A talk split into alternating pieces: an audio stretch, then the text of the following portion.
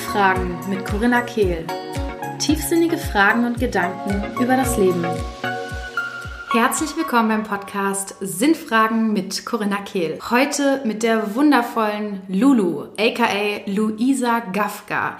Ihr kennt sie vielleicht von ihrem sehr erfolgreichen Instagram-Kanal Lulus Dreamtown, wo sie wundervolle, wirklich sehr beeindruckende Food-Fotos und einfach unglaublich leckere vegane Kreationen gezeigt hat und jetzt vor einigen Jahren schon immer mehr den Fokus Richtung Selbstliebe gelegt hat. Und genau darum soll es heute gehen. Selbstliebe, Körperliebe, die Annahme des eigenen Körpers, ein gesundes Essverhalten und vor allem auch der Weg zu einem gesunden Essverhalten. Sie hilft wirklich auf all ihren Kanälen, ob es Instagram ist, TikTok oder auch ihr Podcast Selbstverliebt, Menschen sich selbst zu helfen, zur Selbstliebe zu finden. Sie ist jetzt langsam auch in der Geburt zu einer wundervollen Autorin, denn ihr Buch Stell dir vor, du liebst dich selbst kommt im Mai raus. Das findet ihr auf jeden Fall auch verlinkt unten in der Beschreibung dieses Podcasts. Das könnt ihr nämlich jetzt vorbestellen. Und seid gespannt auf ein wirklich total authentisches, fröhliches, wundervoll lebendiges Gespräch mit Lulu, die erst 20 junge Jahre alt ist und dennoch so, so weise und so, so lebendig. Also es ist ein wundervolles Gespräch. Freut euch drauf. Wenn dir dieser Podcast gefällt, würde ich mich total über eine iTunes-Rezension freuen oder wenn du Lust hast, einen Screenshot dieser Episode in deiner Story zu teilen, denn damit kann ich noch mehr Menschen helfen auf ihrem Weg und ich freue mich. Vielen, vielen Dank und jetzt ganz viel Spaß bei dem Gespräch. Hallo, liebe Lulu, ich freue mich sehr, dass du heute dabei bist. Hallöchen, danke für die Einladung. es ist heute wirklich echt so ein bisschen eigennützig, das Thema, aber ich weiß, dass es super, super viele Leute in meiner Community gibt. Merke ich ja, dass ich da auch gerade drüber spreche und ganz, ganz viel ähm, darauf Resonanz bekomme, weil das Thema Selbstliebe, Körperliebe, die Annahme des eigenen Körpers ist einfach so ein großes Thema. Ich glaube, ja. es gibt kaum jemanden, der überhaupt so ein wirklich gesundes Essverhalten auch hat, ähm, so mhm. von sich selbst. Ähm, und deswegen freue ich mich da heute mit dir mal einzutauchen. Ich freue mich auch voll. Ich finde es auch cool, dass du gerade angesprochen hast, dass du das Gefühl hast, dass es kaum einen gibt, der ein gesundes Essverhalten hat, weil man denkt immer, es gibt so ein paar Menschen mit einer Essstörung, das sind die, die irgendwie ultra dünn sind oder so, aber man spricht überhaupt gar nicht über das generelle Essverhalten, das ja eigentlich schon ganz oft krank ist oder überhaupt generell kleine kranke Gedanken, die wir gar nicht als krank bezeichnen, obwohl sie es eigentlich sind. Deswegen finde ich es gerade cool, dass du es gemacht hast. Ja, genau das ist es eben. Also ich habe schon lange gesagt, ja, ich habe kein gesundes Essverhalten oder habe dann oft gesagt, ich hatte kein gesundes Essverhalten, weil ich so ein bisschen mit mhm. Affirmation und Sprache so aufgepasst habe, dass ich mir das nicht immer wieder so zu meiner Realität mache. Und jetzt hatte ich vor zwei Wochen ähm, eine Familienausstellung zu dem Thema und ein, also so ein Halbcoaching von einer Freundin, die sich aber ganz intensiv mit dem Thema beschäftigt. Als ich ihr so meine ganzen Gedanken mitgeteilt habe, ist mir erstmal bewusst geworden, wie krass kontrollierend die sind. Und dass ich eigentlich dachte, so ich wäre auf einem guten Weg. Und in dem Moment saß ich dann und dachte so, okay, ist das jetzt eine Essstörung? Mhm. Also ich finde es immer auch, was du gemeint hast mit diesen Affirmationen, ich finde es auch schwer, dass man dann irgendwie nicht hingeht und sagt, oh Gott, ich bin krank und so, dass man sich das immer wieder einredet, sondern dass man vielleicht hingeht und ja, kleine Veränderungen macht, kleine positive Gedanken. Also anstatt zu sagen, ich bin krank und habe ein gestörtes Essverhalten, dass man eher sagt, ich mache das für ein gesunderes Essverhalten oder für ein gesunderes Ich, sowas in der Art. Denn Gedanken können auf jeden Fall eigentlich alles doch schlimmer machen, wenn man immer wieder das Gleiche wiederholt.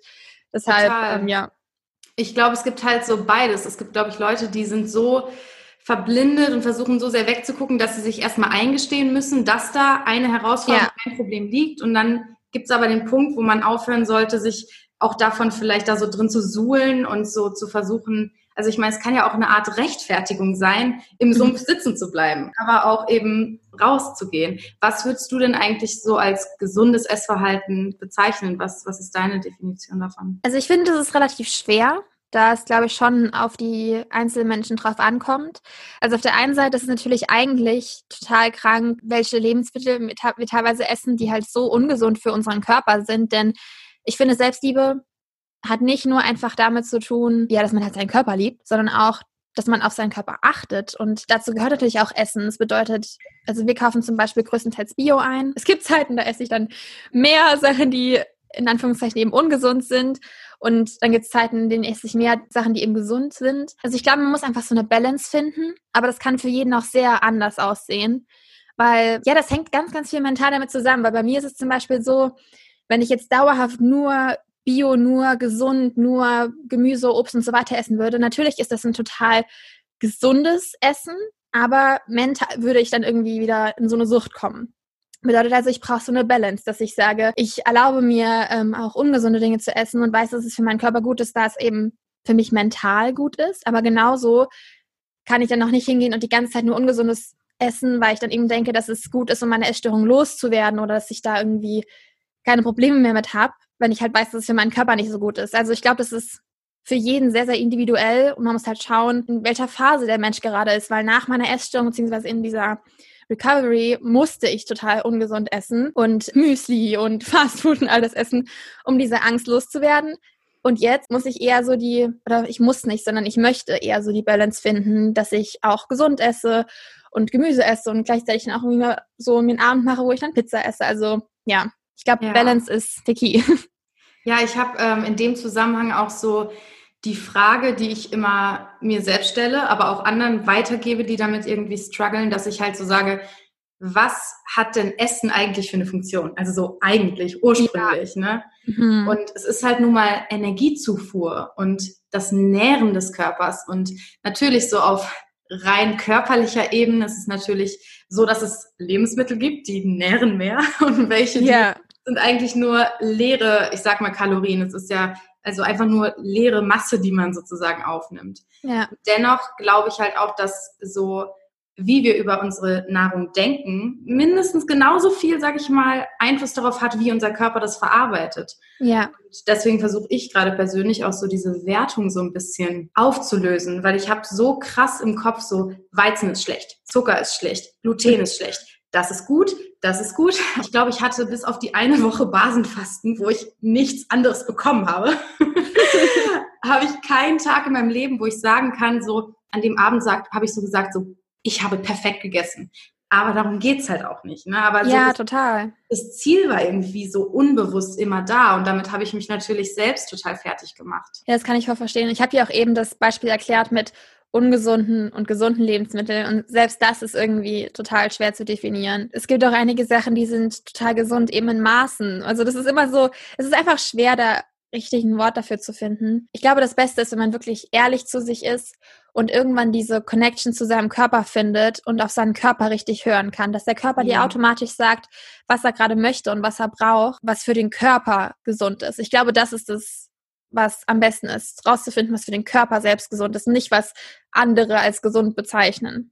Ja, das ist auch einer der Punkte, also der mir gezeigt hat, boah, da ist gerade immer noch so ein Thema, das will ich jetzt angucken, ein für alle Mal, weil ich nämlich gemerkt habe, dass ich auch von meiner Freundin, mit der ich da dieses Coaching hatte sozusagen, immer noch so nach dem Plan suche, den sie mir jetzt geben soll, nach dem ich mich richten kann.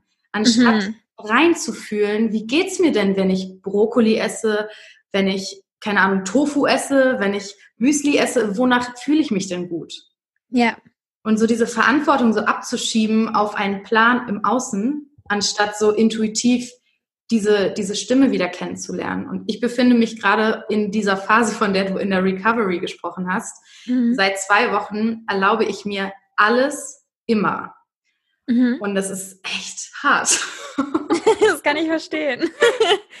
ja, also ich habe damals, also zuerst, ich hatte ja zuerst, dass ich ganz, ganz wenig gegessen habe und mir total viel verboten habe. Und dann, als ich meine Recovery angefangen habe, da musste ich zuerst mal so schauen, okay, ich darf das jetzt essen. Und das war am Anfang richtig, richtig komisch. Und irgendwann kommt dann so eine Phase und plötzlich hast du so ein Loch in dir, dass du isst und isst und isst und du wirst nicht satt. Ich habe echt Massen gegessen. Das ist so krass. Also, äh, falls du sowas auch durchmachen wirst, glaub mir, das ist normal. Irgendwann hört das auf und es wird sich auf jeden Fall regulieren. Ähm, es ist richtig krass, wie der Körper plötzlich dann sein eigenes Ding durchzieht und du dann plötzlich gar nicht mehr so richtig verstehst, was eigentlich abgeht, aber dein Körper weiß, was, was richtig ist. Also ich habe wirklich, oh Gott, du willst gar nicht wissen, wie, was für Massen ich gegessen habe. Also ich weiß nicht, ob, dir das auch passieren wird. Das ist bei jedem mal ganz individuell, wie du schon gesagt hast, aber ja, das war ganz lustig damals. Bei mir ist es momentan eher so, dass ich wirklich viele produzierte Sachen esse mhm. und auch viel so Weizen und sowas und merke, dass ich einfach jedes Mal nach dem Essen, außer nach dem Frühstück, da esse ich eigentlich jeden Morgen eine Smoothie Bowl, mhm. immer Bauchschmerzen habe, weil ich so viel, also weil ich zu viel für mich gegessen habe. Aber ich bin auch jemand, mhm. ich kann nicht so viel auf einmal essen. Ich esse eher öfters. Also nicht so Massen. Es gibt ja Leute, die dann diese zehn Bananen-Smoothies oder so, da, boah, zwei oder drei Bananen ist ja. dann Ende. Ja, also man, man darf sich halt nicht mit anderen vergleichen. Also jeder macht da eben sein eigenes Ding. Und ich finde es auch voll schön, was du eben gesagt hast mit diesem, dass ich gebe das immer an andere ab, dass die für mich diesen Plan machen. Das finde ich nämlich auch bei dem Thema Selbstliebe zum Beispiel so oder bei dem ja Coaching, dass das manchmal auch ganz schön gefährlich sein kann, wenn man dann immer auf andere vertraut und denkt, dass sie dir diesen Weg zeigen werden, den du gehen musst und dann wirst du glücklich oder dann liebst du dich selbst oder so, denn oder du schaffst es, deine Essstörung loszuwerden, denn jeder ist ja individuell. Wir sind hier acht Milliarden Menschen. Es gibt nicht die eine Lösung für jeden und das muss jetzt ja individuell sein. Und ich glaube, das ist bei allen Sachen so, dass es am besten ist, wenn man Hilfe zur Selbsthilfe bekommt, dass man irgendwann es selbst schafft, daraus zu kommen und selbst weiß, ich kann das, ohne abhängig zu sein von einer anderen Person.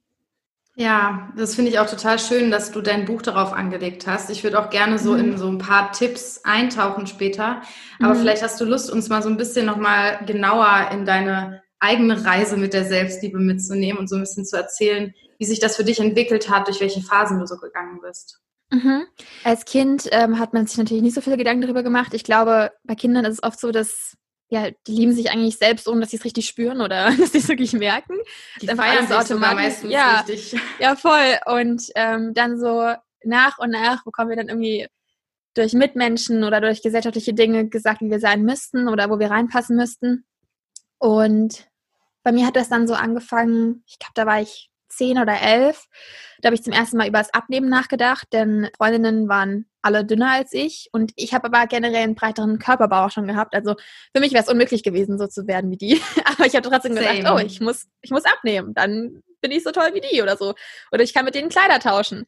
Und dann habe ich eben angefangen, einfach ein bisschen ja, mehr Gemüse zu essen und sowas. Und dann, als ich ich glaube, da war ich dann zwölf, da habe ich dann irgendwie elf, zwölf, dreizehn Kilo abgenommen schon. Und dann war ich total stolz auf mich und plötzlich fand das erste Mal mich ein Junge toll. Und natürlich war es in meinem Kopf dann so, oh, oh mein Gott, das ist, weil ich abgenommen habe. Es war mhm. natürlich nicht in meinem Kopf so, dass in dem Alter das gerade erstmal anfängt, meistens, ähm, dass man sich irgendwie verliebt oder so. Dann, ja, ging das eigentlich ganz normal weiter. Da hatte ich nicht mehr so wirklich Probleme damit. Und dann war ich in einer Beziehung, wo ich plötzlich sehr, sehr viele Probleme mit mir selbst bekommen habe. Bei mir war das oft so, dass ich Menschen nicht sagen konnte, wenn sie mich verletzt hatten. Also ich habe nie ehrlich sagen können, hey, ich fand das gerade überhaupt gar nicht cool von dir, sondern ich habe das so gemacht, dass ich gelitten habe, dass die Menschen sehen, dass ich leide, sodass sie sich schlecht fühlen. Weißt du, was ich meine? Mhm. Also Nadine schlechtes Gewissen, weil sie wussten, ich leide jetzt darunter. Also mit so Sachen wie zum Beispiel das Profilbild voll traurig machen ähm, oh. oder weißt du, was ich meine? Der Pony ins Gesicht. Ja, genau. Und dann so und dann so der Status so, ach, das Leben ist schrecklich oder irgend sowas richtig Trauriges. Und dann ja hat das eben auch angefangen, meiner Essstörung immer schlimmer zu werden, dass ich eben dann immer weniger gegessen habe, immer mehr Sport gemacht habe. Und ich wusste halt damals nicht, dass ich vieles davon eben mache, weil ich nicht ehrlich meine Meinung sagen kann, sondern weil ich ja der anderen Person das zeigen wollte, dass ich eben verletzt bin. Das ist ein bisschen kompliziert. Aber jedenfalls habe ich immer weniger gegessen und habe dann immer mehr Kalorien gezählt, immer mehr Sport gemacht und es wurde dann mit dem Alter von 14 richtig schlimm. Also ich kann mich tatsächlich an diese Zeit fast gar nicht mehr erinnern, weil mein Kopf das ausgeschalten hat, diese Zeit. Also ich habe so ungefähr, ja, so ein bis zwei Jahre sind bei mir komplett weg keine Ahnung, was derzeit passiert ist. Außer die Sachen, die ich auf Bildern habe. Wie so ein richtiges Trauma. Ja, ja, genau. Also das ist, mein Kopf hat das ausgelöscht. Und ich weiß aber noch, ich habe eben alles immer abgewogen, mein ganzes Essen. Ich habe extrem viel so Hit-Workouts auch gemacht. Also Hit-Workouts sollte man normalerweise ja nur so 10, 15 Minuten machen und ich habe teilweise so 80 Minuten Workouts gemacht, oh. so Hit. Ich weiß gar nicht, wie ich das geschafft habe, wenn ich jetzt Hit-Workouts mache. Ich bin nach drei Minuten fertig. Also ich, ich weiß nicht, wie ich das gemacht habe. Aber ja, ich habe dann ja, habe dann immer mehr abgenommen und dann habe ich auch meine Freunde vernachlässigt und habe eigentlich wirklich den ganzen Tag mit den Gedanken über Essen verbracht und so weiter. Und ich habe damals auch schon angefangen zu bloggen und dann habe ich auch angefangen über Essen eben zu bloggen, weil das halt einfach so mein Thema war. Hm. Dann war das irgendwann so schlimm, dass ich eigentlich in eine Klinik gehen müsste. Ich wollte da aber nicht hingehen und dann habe ich irgendwie das Ultimatum bekommen, okay, entweder nimmst du bis Weihnachten so und so viel Kilo zu. Ich werde extra jetzt nicht irgendwelche Kilo Angaben mehr ab jetzt nennen, weil das vielleicht andere Leute triggern könnte, die das hören. Ähm, deshalb werde ich einfach nur sagen, ich habe irgendwie, ja, einfach so ungefähre Sachen. Ich habe auf jeden Fall dann so ein Ultimatum bekommen und habe gesagt bekommen, entweder nimmst du so viel zu oder du musst in die Klinik. Also hieß es für mich, okay, ich muss eindeutig zunehmen. Und dann habe ich langsam angefangen, ein bisschen mehr zu essen. Ich sah dann irgendwann in Anführungszeichen gesund aus und alle dachten, ich wäre gesund, aber mental war ich noch gar nicht gesund. Ja, ich musste dann auch nicht in die Klinik, sondern ich habe eben einfach ein bisschen zugenommen. Dann war das bei mir so, dass ich über, ich glaube, zwei oder drei Jahre habe ich meine Tage verloren. Denn bei Frauen ist es oft so, wenn sie eben zu viel abnehmen, nicht mehr genug Fett im Körper haben oder zu viel Stress haben zum Beispiel auch oder zu viel Sport machen, dass sie eben ihre Tage verlieren. Und ich hatte meine nicht mehr und ich wusste, was für gesundheitliche Probleme das machen kann, auch später in meinem Leben. Und habe ich einfach so gedacht, okay, ich muss jetzt unbedingt meine Tage wieder bekommen. Und dann habe ich Disc Girl Ultra gefunden auf YouTube. Und sie hat darüber gesprochen, wie man eben seine Tage zurückbekommt. Und ja, dann habe ich mir ein paar Videos von ihr angeschaut und da ging es halt dann auch um Essstörungen. Und so nach und nach habe ich mich immer mehr mit dem Thema befasst und irgendwann realisiert, okay, ich habe wirklich eine Essstörung. Nämlich das ist das allererste. Man muss realisieren, dass man eine Essstörung hat und ehrlich zu sich sein. Also bei mir war das zumindest so, dass ich dann mehrere Stimmen im Kopf hatte, die mir dann einreden wollen, zum Beispiel, ja, die anderen, die die reden nur Schwachsinn, du hast gar keine Essstörung und du machst das Richtige, du musst es so und so machen und du darfst nicht so so viel zunehmen oder so und so viel essen. Genau, und dann habe ich eben die Videos von ihr gefunden und gewusst, ich muss jetzt ja meine Tage zurückbekommen und wieder ein bisschen mehr zunehmen. Ah, ich habe noch ganz vergessen zu sagen, ich hatte dann irgendwann auch eine Sportsucht, also, also eine Essstörung und eine Sportsucht zusammen. Und als ich Videos von ihr geschaut habe, habe ich irgendwann nach ein paar Monaten beschlossen, ich muss jetzt wirklich was machen und habe dann komplett mit Sport aufgehört und die Waage weggeschmissen, also die Essenswaage und auch die Waage eben für meinen Körper. Und ja, dann habe ich ab da nichts mehr gewogen, alle Kalorien-Apps weggemacht und so weiter und angefangen, noch mehr zuzunehmen bis zu einem Punkt, dass ich halt auch wirklich ein bisschen chubby war. Ja, dann habe ich aber auch irgendwie gewusst, ich müsste in der Zeit was zum Thema Selbstliebe machen, denn wenn man das nicht macht, dann kann es zum Rückfall kommen. Also habe ich nach und nach immer mehr so Selbstliebe-Challenges angenommen und auch so durch Social Media mir Leute angeschaut, die zum Thema Selbstliebe was machen, Thema Essstörung was machen und ja, dann wurde das immer mehr ein Thema für mich auch, wo ich drüber geschrieben habe, auch bei meinem Instagram-Account und auf YouTube habe ich drüber gesprochen. Ja, und dann nach so einer gewissen Zeit ging es mir immer besser und dann habe ich auch wieder klarer denken können und es alles um mich herum war wieder realistischer und mehr da, weil ansonsten, wie ich eben schon gesagt habe, das war alles wie in so einer Bubble. Also ich war gar nicht mhm. richtig, ich habe nur existiert, ich habe aber nicht gelebt so richtig. Mit 16 ungefähr wurde es dann immer besser. Da habe ich dann auch in Berlin gewohnt, also ich bin da zu Robert. Ja, da hat sich wieder alles viel echter angefühlt und ich habe wieder in Anführungszeichen normal gegessen. Es gibt ja kein richtiges Normalessen, aber ähm, es war auf jeden Fall viel, viel gesünder für mich. Seitdem habe ich auch viel, viel mehr zum Thema Selbstliebe gemacht, habe mich immer mehr informiert, habe mir richtig viele YouTube-Videos angeschaut, immer wieder mich selbst gechallenged und eben auch andere dazu inspiriert, zum Thema Selbstliebe was zu machen. Genau, und dann wurde das irgendwann eigentlich mein Hauptding auf Social Media, über Selbstliebe zu sprechen, weil ich habe mir so gedacht, wenn andere mir damals helfen konnten, dann kann ich auch anderen helfen. Ja, dann irgendwann wurde dieses Selbstliebe-Thema eigentlich zu meiner, ja, zu meinem Alltag eigentlich. Also ganz mhm. oft werde ich irgendwie so gefragt, ja, was machst du denn täglich? Und, manchmal fällt es mir gar nicht mehr auf, weil es halt schon so in meinem Alltag drin ist und meinen Gedanken auch drin ist, weil ich finde, Selbstliebe hat nichts damit zu tun, sich jeden Tag fünf Stunden zu nehmen, um zu meditieren und Yoga zu machen, sondern vielmehr damit, was du täglich einfach ganz normal denkst in deinem wie du mit dir selbst ja, umgehst. Genau, genau, in deinem ganz normalen Alltag. Ja, und dann habe ich ähm, jetzt vor einem Jahr selbstverliebt gegründet.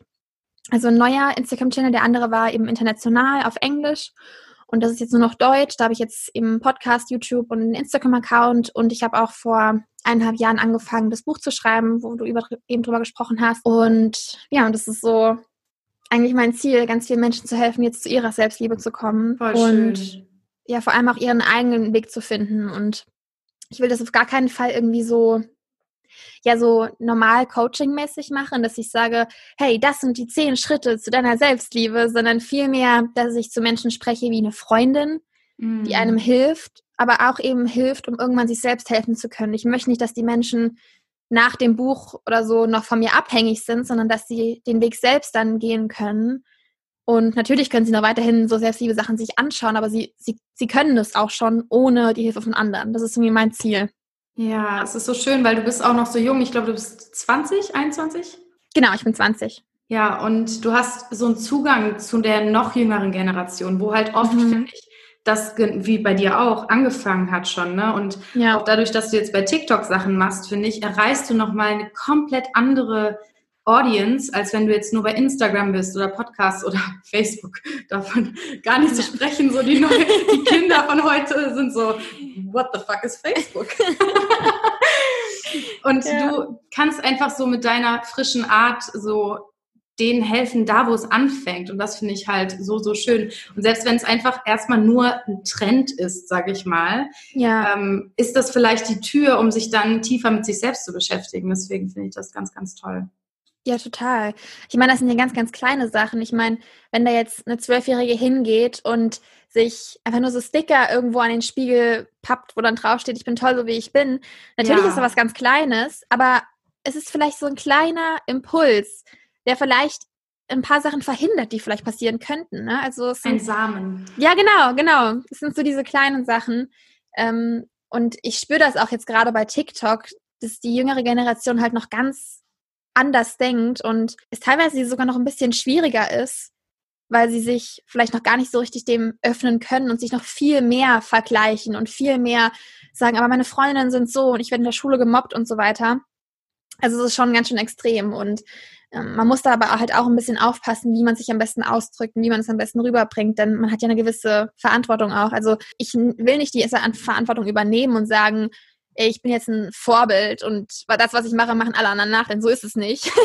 Sondern eher so, dass ich halt schon mir bewusst darüber bin, wie soll ich jetzt das formulieren, damit es halt wirklich auch richtig ankommt und ähm, nicht falsch rüberkommt. Ja. Ja.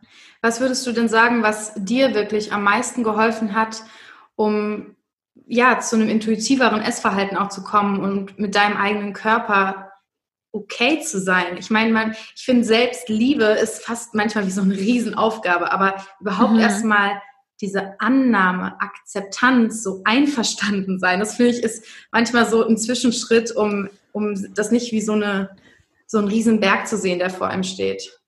Ja, also ich finde, Selbstliebe ist viel, viel größer als einfach nur zu sagen, ich liebe meinen Körper. Denn ich bin irgendwann an einem Punkt angekommen, wo ich gar nicht mehr sage, so, ich bin nur mein Körper. Also ich bin, ich, das ist natürlich jetzt ein bisschen, vielleicht ein bisschen religiös für andere, aber ich sehe halt meinen Körper als. Du bist hier in einem sehr spirituellen Podcast, du kannst ja, okay. alles sagen. Okay, cool.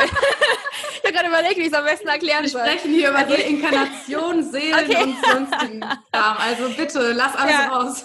ich habe das Gefühl, dass halt meine Energie, die will halt gerade dieses Leben sozusagen erleben. Und deshalb ist diese in meinem Körper.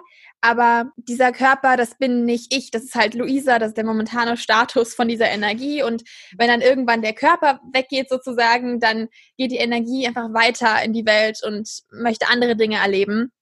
Und von daher ist halt mein Körper etwas, das, für das ich voll dankbar bin, und ich liebe es, in diesem Körper zu leben. Aber es ist jetzt nicht so, dass ich ja Selbstliebe nur damit definiere, denn das ist es nicht. Es geht vielmehr darum, wie gehe ich wirklich mit mir selbst um? Kann ich mich selbst, unabhängig von meinem Körper, kann ich mich selbst akzeptieren, so wie ich bin? Und was aber zum Beispiel einer der ersten Schritte ist, was mir total geholfen hat, erstmal einfach nur den Körper zu lieben oder zu akzeptieren, ist zu sagen, mein Körper ist nicht da, um schön zu sein. Denn das denken Gott, du wir immer. mir so aus der Seele, das ist so Denn ich finde es ganz ehrlich, ich finde es unfair von uns, dass wir unseren Körper so auf, darauf fokussieren, gut auszusehen, denn dafür ist er nicht da. Guck mal, wir haben Füße, mit denen wir so viel laufen können, die Beine, mit denen wir laufen können.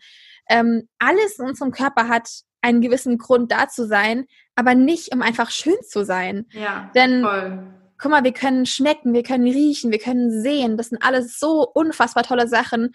Und wir können so dankbar sein, dass wir diesen Körper haben.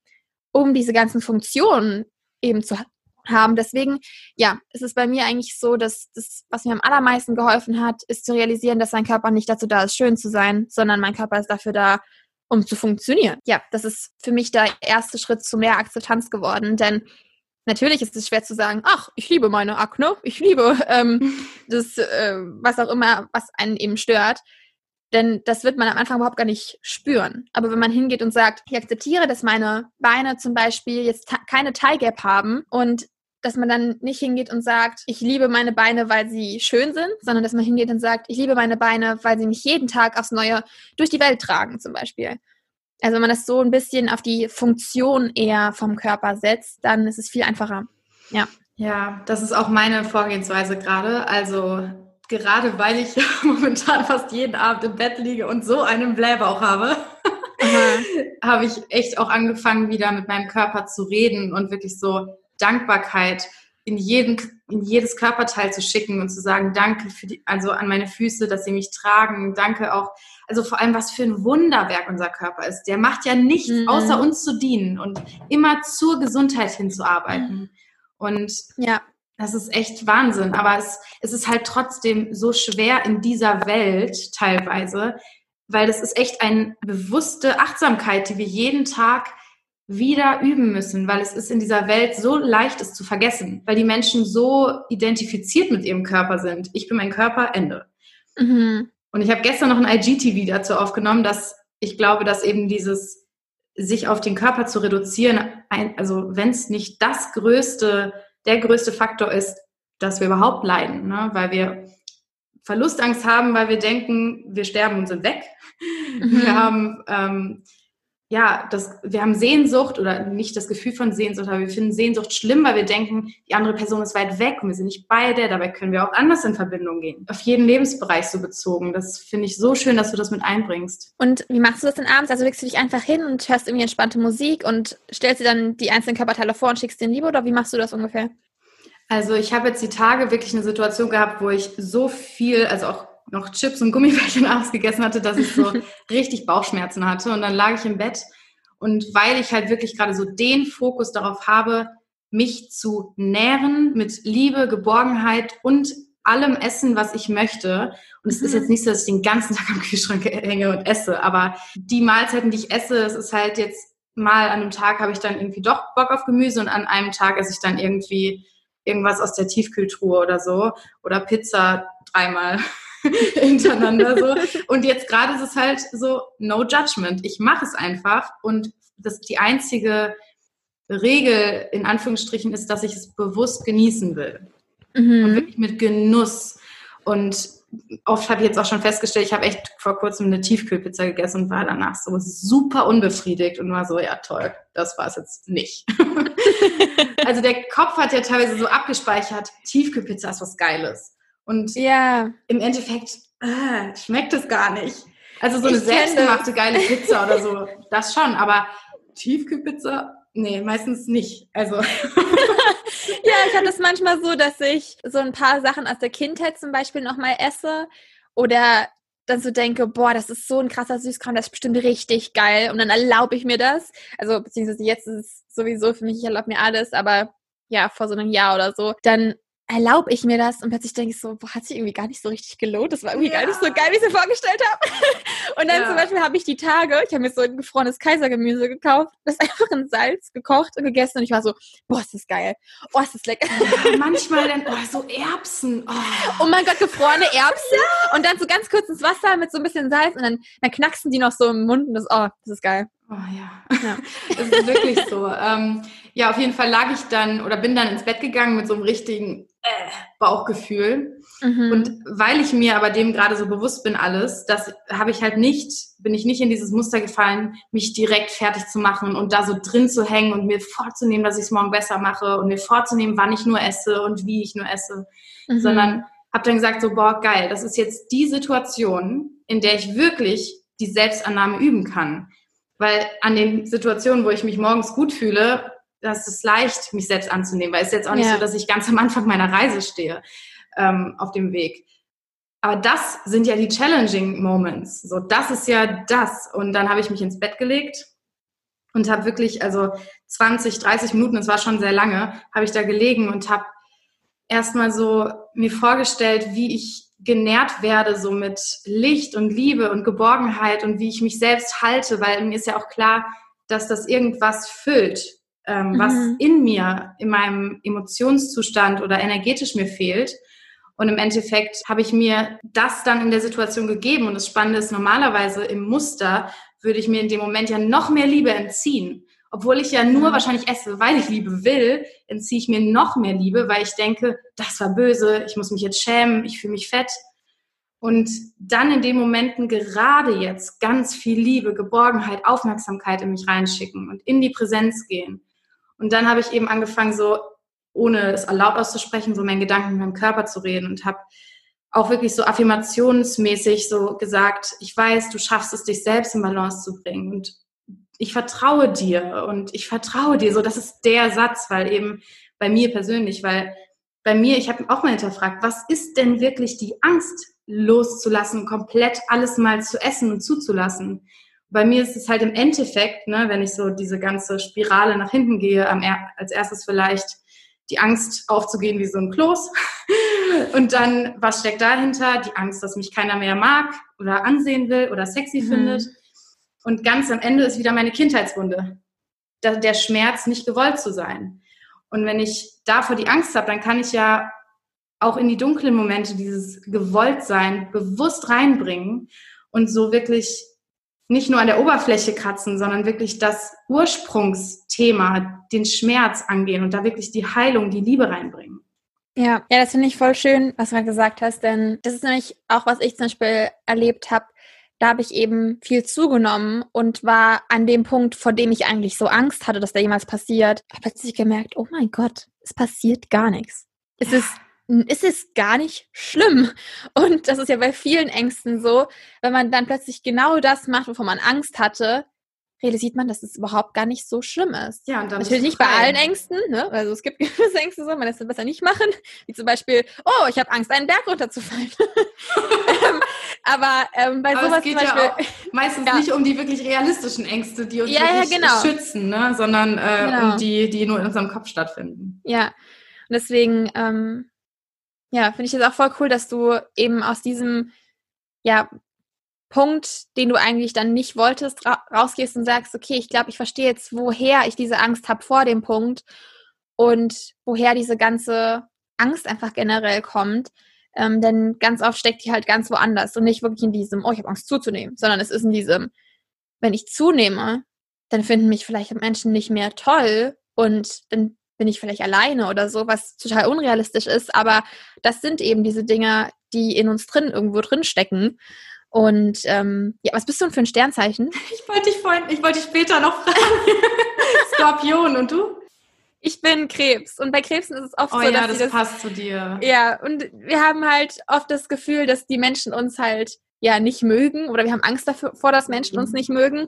Und ähm, ja, deswegen hat es hat es auch gerade voll reingepasst mit diesem Beispiel, das du genannt hast. Kennst du deinen Aszendenten und Mondzeichen auch? Ja, ähm, Aszendent bin ich Fische und warte, Schütze, genau. Ah ja, boah, das passt ja. voll, ja. Cool. Ja. Voll schön. Ja, ich bin noch Zwilling im Aszendent und Jungfrau im Mond. Das ist auch eine spannende Kombination. Ich kenne mich gar nicht mit so vielen anderen aus. Also meine kleine Schwester, die ist da so richtig krass. Die, weißt du, jedes Sternzeichen, die hat sogar ein ganzes Buch voll mit allen Sternzeichen und dann den ganzen Leuten, die sie kennt, drunter und so weiter. Also, ja, aber ich habe so eine ähm, Liste auch. Ich bin auch so voll der Astro-Freak. Ja. Voll cool. ja, also ich finde es auch ganz, ganz spannendes Thema, aber meistens vergesse ich dann immer wieder die ganzen Eigenschaften von den Leuten. Man kann ja auch nicht verallgemeinern, ne? Vor allem ist ja auch immer die Kombination von allen drei Zeichen ist dann. Nicht nur das, sondern wirklich ja. von allen Planeten. Das ist ja wie ja, so genau. ein komplettes Orchester. Ähm, ja. Aber ich meine, die ersten drei, oder sage ich mal, die drei geben schon meistens einen Eindruck auf jeden Fall. Mhm. Ja. Okay, kurzer Abstecher in die Astrologie, aber das kennen, das kennen meine Zuhörer und Zuhörerinnen. Es gibt ja okay. auch äh, einmal im Monat so eine Astrovorschau momentan. Ähm, oh, wie cool. Im Monat, also mit einer Astrologin, nicht von mir. Also mhm. wir sprechen dann gemeinsam, kann ich dir sehr empfehlen. Das ist mega spannend. Also. Oh, mega cool. das muss ich mir mal anhören. ja. Genau, wir haben darüber gesprochen, ähm, dass man eben in diesen, ja, in diese Angst reingeht und sie ja. spürt und dann realisiert, woher die eigentlich genau kommt. Ja, bei mir, ich habe auch diesen, ja. ich glaube, also wenn du das so sagst, kommt bei mir immer noch eine Angst hoch. So dieses, oh, ich habe zugenommen und es war gar nicht schlimm. Und ich denke mir so, oh Gott, was ist, wenn das jetzt wirklich passiert? So, ich meine, ich glaube, ich nehme auch so ein bisschen zu, oder ich bin jetzt gerade eh an einem Punkt, wo ich sage, pff, ja, also so ein paar Kilo Düften runter.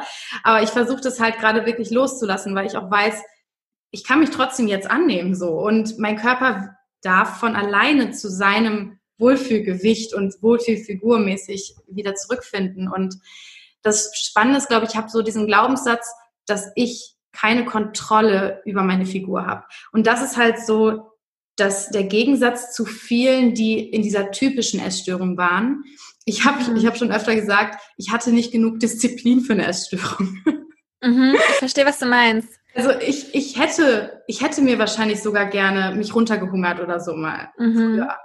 Jetzt gerade so ist es auf jeden Fall nicht mehr. Mein, mein Bild von einer schönen Frau hat sich auch total verändert. Also ich habe gar nicht so das Bedürfnis, jetzt 20 Kilo oder so abzunehmen, auf gar keinen Fall, sondern eher so, ich weiß so bei mir so drei bis sechs Kilo, die machen bei mir schon einen großen Unterschied so in meinem Wohlfühlfaktor. Ja, es ist so, ich habe das Gefühl, dass ich immer so kontrolliert werde. Und deswegen habe ich, glaube ich, auch Angst, so richtig loszulassen, weil ich mir denke, ja, wenn ich dann zunehme, dann kann ich nie wieder abnehmen. Und dann krieg, kann ich nicht mal mehr die Figur zurückkriegen, die ich jetzt habe. Das ist total spannend, mhm. was da abgeht. Aber das ist dann, weil du gegen deinen Körper arbeitest. Weil das Ding ist, dein Körper, wenn du dem ganz, ganz lang Dinge entzogen hast und Dinge verboten hast, dann ist es so, dass der Körper erstmal hingeht und sich alles schnappt, was er bekommen kann. Und das ist auch so dieses, was mir halt eben am Anfang passiert ist. Ich habe total viel gegessen und ich hatte dann immer total den Blähbauch und habe echt, was du auch eben gemeint hast, in so ein Loch reingegessen, weil ich ein Loch in mir hatte, das ich füllen wollte, weil das ist ja, Essen ist ja genauso wie zum Beispiel eine Zigarette rauchen oder so, dieses kleine Glücksgefühl von, oh, das ist, das ist geil, das schmeckt gut. Und man denkt so, man braucht das, um das in sich zu füllen, aber eigentlich muss dieses Loch mit Liebe gefüllt werden. Und wenn du zum Beispiel deinem Körper jetzt eine Zeit lang einfach mal erlaubst, einfach zu sein und einfach zu machen und den nicht mehr kontrollierst, sondern ihn einfach mal machen lässt und ansonsten an Selbstliebe arbeitest, dann wirst du dieses Loch in dir immer mehr mit dieser Selbstliebe füllen und irgendwann ist die so gefüllt, dass dein Körper gar nicht mehr nach all dem verlangt, denn du brauchst es nicht mehr. Du hast es gefüllt mit der Liebe von dir selbst.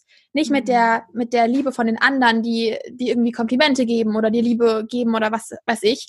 Und nicht mit irgendwelcher Sucht, die, ja, dieses, diese Lücke füllt, sondern du hast es selbst in dir gefüllt. Und dann kommst du in eine Balance rein, wo dein Körper eine in Anführungszeichen normale Portionsgröße zum Beispiel ist, passend für deinen Körper. Dein Körper wird automatisch wissen, wie viel er braucht und was er auch braucht. Du wirst an einem Tag Gemüse wollen, an einem anderen Tag dann irgendwie mal Pizza wollen. Und das ist dann ganz, ganz unterschiedlich, aber dein Körper wird das von allein schaffen, wenn du halt genug Selbstliebe eben in dir hast.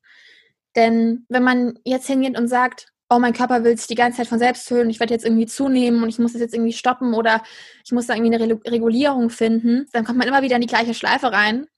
Genauso kommt man aber in eine Schleife rein, wenn man jetzt den Körper einfach machen lässt, aber nicht an Selbstliebe arbeitet. Weil dann kommt man dazu, dass man ja in einen, wie soll ich am besten sagen, dass man jetzt, wie du eben gemeint hast, dass du nie wieder in eine für deinen Körper richtige äh, Form oder Gewicht oder was auch immer findest, weil du dann immer, immer isst und diese Lücke füllst und die aber nie gefüllt werden kann. Deshalb ja, und nie im total, Inneren füllst. Genau, deswegen finde ich es halt total wichtig, dass man beides halt gleichzeitig macht. Einfach mal seinen Körper lassen und akzeptieren und einfach erlauben, aber gleichzeitig an Selbstliebe arbeiten, dass man irgendwann zu seinem eigenen Weg irgendwie finden wird. Deswegen, ja.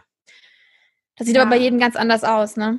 Wie gehst du das mittlerweile an mit dem Essen? Also jetzt gar nicht so was und wie viel isst du, sondern eher so, inwiefern ähm, bist du präsent mit dem Essen? Bist du auch so, dass du dann zwischendurch YouTube-Videos guckst? Ähm, weil das ist so das, wo ich auch bei mir einen großen Unterschied merke, wenn ich wirklich einfach nur ähm, präsent mit dem Essen bin und mit meinem Freund mhm. zusammen esse oder so, dann fällt es mir überhaupt nicht schwer aufzuhören. Aber wenn ich zum Beispiel also Serien sind der Killer. Ich, ich merke gar nicht, wann ich satt bin und danach habe ich Bauchschmerzen und habe gar nicht gemerkt, was passiert ist so. Mhm. Also bei mir ist es tatsächlich ein bisschen anders. Und zwar, wenn ich ähm, ohne, das ist jetzt gar kein guter Tipp für andere Leute, bitte das nicht nachmachen, ja. Aber bei mir ist es tatsächlich so, dass ich super schnell satt werde. Also wenn ich jetzt ohne Serie was esse, esse ich drei Löffel und ich bin satt. Das ist total komisch. Ich weiß gar nicht, warum das so ist. Ähm, aber ich brauche tatsächlich so eine Serie, damit ich überhaupt einen ganzen Teller irgendwie essen kann. Das ist total eigenartig. Ähm, aber aber das ist auch das Ding, ich, ich kaue sehr, sehr langsam. Also für so einen Teller brauche ich halt mal so eine ganze 40 Minuten gut. Folge. ja. Aber das ist halt auch der Grund, warum ich dann eben nach so ein paar Löffeln normalerweise satt bin. Und da, da weiß ich aber halt, dass mein Körper einfach ein bisschen mehr braucht tatsächlich. Ähm, also ich schaue Serien beim Essen und ich liebe das auch total und ich weiß, dass man eigentlich das auch bewusster genießen sollte. Aber generell beim Essen habe ich das einfach so, dass ich mir immer einfach einen ganz normalen Teller mache, so wie ich halt denke, dass ich gerade Hunger habe. Ich sag nicht, ich muss um so und so viel Uhr frühstücken. Manchmal frühstücke ich um 10, manchmal um 11, manchmal um 12, manchmal um 14 Uhr. Keine Ahnung ähm, also das ist wirklich jeden Tag komplett anders und ich habe auch jeden Tag irgendwie auf was anderes Lust. Manchmal ist es dann morgens einfach nur so ein Porridge oder irgendwie ja Früchte oder so und manchmal ist es ein Porridge mit Keksen drin oder Granola oder so und dann zum Mittagessen ist manchmal Kartoffeln mit Gemüse und manchmal ist es eben Nudeln mit Tomatensauce. Also ich setze mir da gar keine Regeln, sondern höre einfach drauf, was mein Körper eben sagt und ich spüre das automatisch. Wenn ich jetzt drei Tage lang die ganze Zeit irgendwie Fertigessen gegessen habe, dann will mein Körper gar nicht mehr das Zeug. Dann, dann ekel ich mich richtig dafür. Aber nicht, weil ich denke, oh, ich darf jetzt nicht mehr ungesund essen, sondern einfach, weil ich da keinen Bock mehr drauf habe, weil ich jetzt so ein Brokkoli-Ding will, weißt du? Ja. Das, das ist einfach automatisch von meinem Körper, dass er mir dann sagt, boah, ich habe gar keinen Bock mehr da drauf. Ja. Und ähm, ja, von daher, ja, das, das braucht einfach seine Zeit. Also das braucht seine Zeit, dass man an diesen Punkt kommt. Und das ist die, das ist aber auch bei jedem anders. Also bei mir hat das ja jetzt irgendwie vier, ja, vier, fünf, sechs Jahre gedauert, ähm, bis ich da hingekommen bin, wo ich jetzt bin. Und das kann bei anderen auch acht oder zehn Jahre dauern und bei anderen kann es auch nur ein paar Monate dauern, dass die da hinkommen. Also das ist sehr, sehr individuell. Ja, es ist vor allem, ähm, ich beschäftige mich ja ganz viel so damit, so frühkindliche Traumata und so weiter. Und ich glaube halt, dass Essen oft so, so sehr mit so einer tiefen, tiefen Ursprungswunde verknüpft ist, dass es halt auch daran liegt, dass es nicht so ein Thema ist, was wir normalerweise so in einem Monat lösen. Weil mhm. es halt wirklich an die Substanz geht, an den Ursprung und wir da halt auch wirklich offen sein müssen, auch die Gefühle zu fühlen, die damit vielleicht verbunden sind und wirklich mit uns präsent zu werden. Oft essen wir ja auch, um das alles nicht zu fühlen. Und natürlich ja. kann es erstmal unangenehm sein, all diese Gefühle auch hochkommen zu lassen. Die kommen, wenn wir dann vielleicht das Essen nicht mehr nutzen, um das runterzudrücken. Mhm. Ja, also das sind ja aus Kindheitstagen total viele Sachen drin. Also ich finde es zum Beispiel ähm, ganz schlimm, was teilweise Eltern ihren Kindern geben. Also irgendwie den ganzen Tag nur Süßkram und fertig essen und die Kinder wissen nicht mal, was Gemüse ist. Ja. Also ich finde das zum Beispiel ganz unverantwortlich oder auch immer zu sagen, du musst dein Teller leer essen, weil dann verlernen wir total unser normales Hungergefühl. Wir müssen nicht den Teller leer essen. Wir können auch die Reste einfach nachher noch essen oder am nächsten Tag oder so. Aber die Eltern das, sind sich dem natürlich auch nicht bewusst. Also ja, ja, genau. Es ist halt ähm, einfach was, wo wir Bewusstsein so mehr verteilen dürfen. Und deswegen ist ja auch gut, dass es so Menschen gibt wie dich, die so eine Arbeit machen. Aber ich glaube auch, dass Kinder oder ich meine Menschen auch irgendwann wieder so zum Ursprung zurückkehren. Es gibt bestimmt mal eine Phase, wo die völlig irgendwie kurz durchdrehen müssen und zu McDonald's rennen müssen. Ähm, vor allem, wenn die Eltern recht streng sind mit gutem Essverhalten. Ich hatte so eine mhm. krass rebellische Phase, obwohl ich eigentlich zu Hause voll gesunde Ess Essenssachen bekommen habe. Ähm, aber es zieht mich trotzdem immer wieder zurück zum, zum frischen Essen, zu Gemüse, zu Obst und so weiter. Und das mhm. ist das, mhm. was mich dann auch wirklich befriedigt. Aber auch die Geschmacksnerven ne, werden ja teilweise dann so auf Zucker getrimmt. Ich glaube, wenn ein Kind das gar nicht kennenlernt, dann wird es immer wieder zurückkehren, so zu den Wurzeln. Mhm. Also ich finde, ähm, ich glaube, dass egal was man erfahren hat, kann man auf jeden Fall irgendwann eben den Weg finden, der für einen selbst gesund ist. Auf jeden ist. Fall. Und ähm, ja, ich glaube, wenn man sich einfach viel mit dem Thema erstmal auch beschäftigt und das selbst rausfindet, was man früher zum Beispiel erfahren hat und ähm, wie man sich jetzt mit den gewissen Sachen eben fühlt. Ich glaube, nach und nach kann da jeder eben seinen Weg finden. Und ja, aber ich finde, ja, ich glaube, ich glaube aber schon, dass man oft irgendwie zu gewissen Sachen auch zurückkommt. Vor, vor allem auch zum Beispiel, wenn man irgendwie daran Kindheitserinnerungen hat. Das ist ja auch so ein Ding, ne? Es gibt gewisse Sachen, die habe ich als Kind so geliebt und wenn ich die jetzt esse, denke ich mal so, oh, das ist wie damals, als ich ein Kind war. Also zum Beispiel, ich habe früher so Milchbrötchen total geliebt, so in Milch zu tunken. Ich, das immer, ich fand das immer so geil. Ich habe leider noch keine veganen Milchbrötchen gefunden. Aber meine Mama hat zum Beispiel mal so Schokobrötchen gemacht, die waren auch richtig geil und dann tunke ich die so in Milch und genieße ich das total. Aber ich hatte, ich hatte auch so Gott sei Dank ein, ja, relativ ausgewogenes ähm, ähm, Essverhalten als Kind. Ja bei uns gab es auch ganz, ganz viel selbst gekocht und halt viel Gemüse, aber auch ja, Pizza oder so. Also bei uns war das jetzt nicht einfach nur die ganze Zeit Fastfood oder nur die ganze Zeit Gemüse. Das war sehr ja. in der Mitte. Ja. Ja, das ist doch ähm, auf jeden Fall schön. Hast du Lust, noch eine kurze Rapid-Fire-Runde mit mir zu machen? So ein paar Fragen. Okay, klar. Am Ende, also es muss nicht so rapid sein, aber so mhm dass wir noch ein bisschen mehr Einblick so in Lulu bekommen. Mhm. okay. Hast du eine Morgenroutine oder muss nicht mal morgens sein, eine Selbstliebe-Routine, die du machst für dich ähm, und wie sieht die so aus? Ich habe seit ein paar Wochen einen äh, Lulu-Tag eingeplant. Und zwar ist es jeden Freitag, da mache ich entweder das Handy aus oder ich benutze das Handy nur für private Dinge, weil bei mir ist ja das Handy immer verbunden mit geschäftlichen Dingen. Und ähm, ja, es kommt mal ganz drauf an. Manchmal schreibe ich dann einfach mit meinen Freunden oder so oder manchmal mache ich es aus. Und an dem Tag mache ich wirklich nur Sachen, auf die ich wirklich Bock habe. Also zum Beispiel, ich male oder ich tanze oder mhm. ich singe oder was auch immer. Und dann abends schalte ich mir hier so meine Lichter an. Also ich habe hier so eine schöne Lichterkette und ich habe jetzt auch seit ein paar Tagen so dieses Universumlicht für die Decke. Da ist man an der Decke dann so wow. die Sterne und so weiter. Auch es ist so schön. Und dann mache ich mir einen Disney-Film an und habe dann so Chips und Kekse und all sowas. Und dann genieße ich das richtig und habe den kompletten Abend nur für mich, beziehungsweise eigentlich den ganzen Tag nur für mich. Und das mache ich wirklich jede Woche und das finde ich richtig, richtig geil. Aber so eine richtige Morgen- und Abendroutine habe ich nicht wirklich. Also ich versuche abends eigentlich immer ähm, die letzten paar Stunden eben nicht mit Arbeit zu verbringen, sondern einfach ähm, ja eben zu malen, Klavier zu spielen. Das, was ich an dem Mietag auch mache. Ähm, und was natürlich total wichtig ist, ist halt generell die sozusagen eine Routine in sich drin zu haben, dass man ähm, zum Beispiel weiß, okay, wenn ich jetzt was Negatives über mich denke, packe ich was Positives hinten dran. Also dass ich meine täglichen Gedanken ein bisschen überschreibe und dass das irgendwann automatisch in mir drin ist, dass ich nicht mehr so negativ über mich denke. Ja. Mhm. Ja, schön. Ich fange jetzt wieder an, Morning Pages zu schreiben. Weißt du, was mhm. das ist? Ähm, für, für alle Also ist das mit Träumen oder so, oder? Nee, ähm, das ist im Endeffekt morgens zwei oder, also eigentlich sind es drei. Ich habe zwei Seiten genommen, ähm, so Con äh, Stream of Consciousness schreiben. Also alles mhm. aufzuschreiben, was du gerade denkst. Es muss nichts Produktives sein, es kann der größte Scheiß sein. All, jeder Gedanke, der in deinen Kopf kommt, aufschreiben.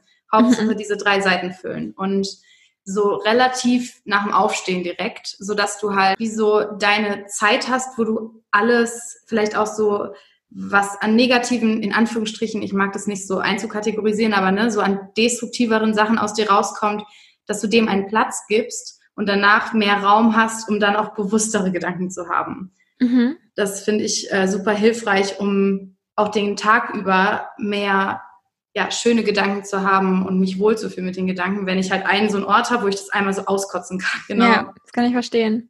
Aber ich muss noch, wollte ich noch dazu sagen, und zwar ähm, habe ich schon öfter probiert, so eine Morgenroutine zu haben mit zum Beispiel Tagebuch schreiben oder irgend sowas.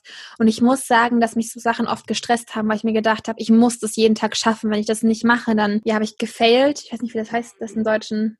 Dann habe ich, aber ich habe ich versagt, genau, versagt. Und das ist zum Beispiel für mich da so ein Grund, warum ich halt eben nicht mehr sowas wie so eine richtige Morgenroutine oder richtige Abendroutine mache, sondern eher mir sage, okay, ich nehme jetzt vielleicht eine Stunde für mich, aber mach das, worauf ich Bock habe. Ich ja. sage jetzt nicht, ich muss das so und so machen, denn manchmal sehe ich das bei irgendwie so Persönlichkeitsentwicklungsmenschen und denke mir so, oh, die haben die perfekte Morgenroutine und mhm. plötzlich vergleicht man sich wieder und plötzlich denkt man, ich muss ja. das auch machen.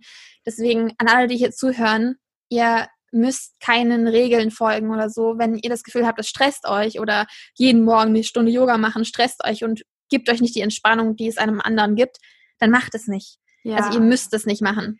Ich bin da total bei dir. Deswegen eigentlich ist Routine bei mir auch nicht das richtige Wort, weil Routine heißt, dass es routiniert ist. Und bei mir mhm. ist es mhm. eher ein Ritual, könnte man fast sagen. Mhm. Und ich habe da auch nicht so eine krasse Abfolge. Also manchmal mache ich die schon, aber dann manchmal auch nicht.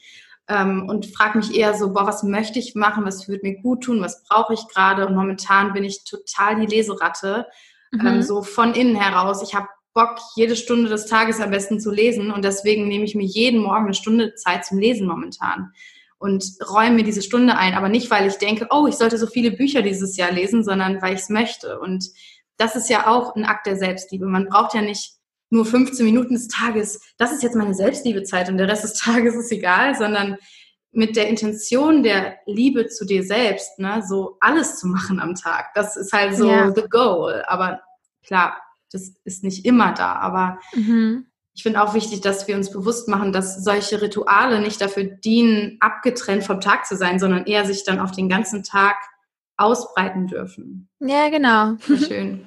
Bei welcher Tätigkeit vergisst du die Zeit? Ich glaube beim Singen. Ich habe das ganz oft so, dass ich gewisse Dinge immer mit einem Ziel mache. Also zum Beispiel, wenn ich jetzt male, habe ich das Ziel, das Bild fertig zu bekommen. Weißt also solche Sachen, obwohl es mein Hobby ist. Und beim Singen, ähm, da mache ich einfach die Musik an und mache die Augen zu und mache so, als wäre ich auf so einer Bühne und tanze rum und habe dann auch so ein Mikro in der Hand und gehe so voll ab. Und da vergesse ich so alles, weil manche Lieder einfach, die gehen so durch jede Zelle von meinem Körper und ich spüre das überall und ich finde das so, so geil.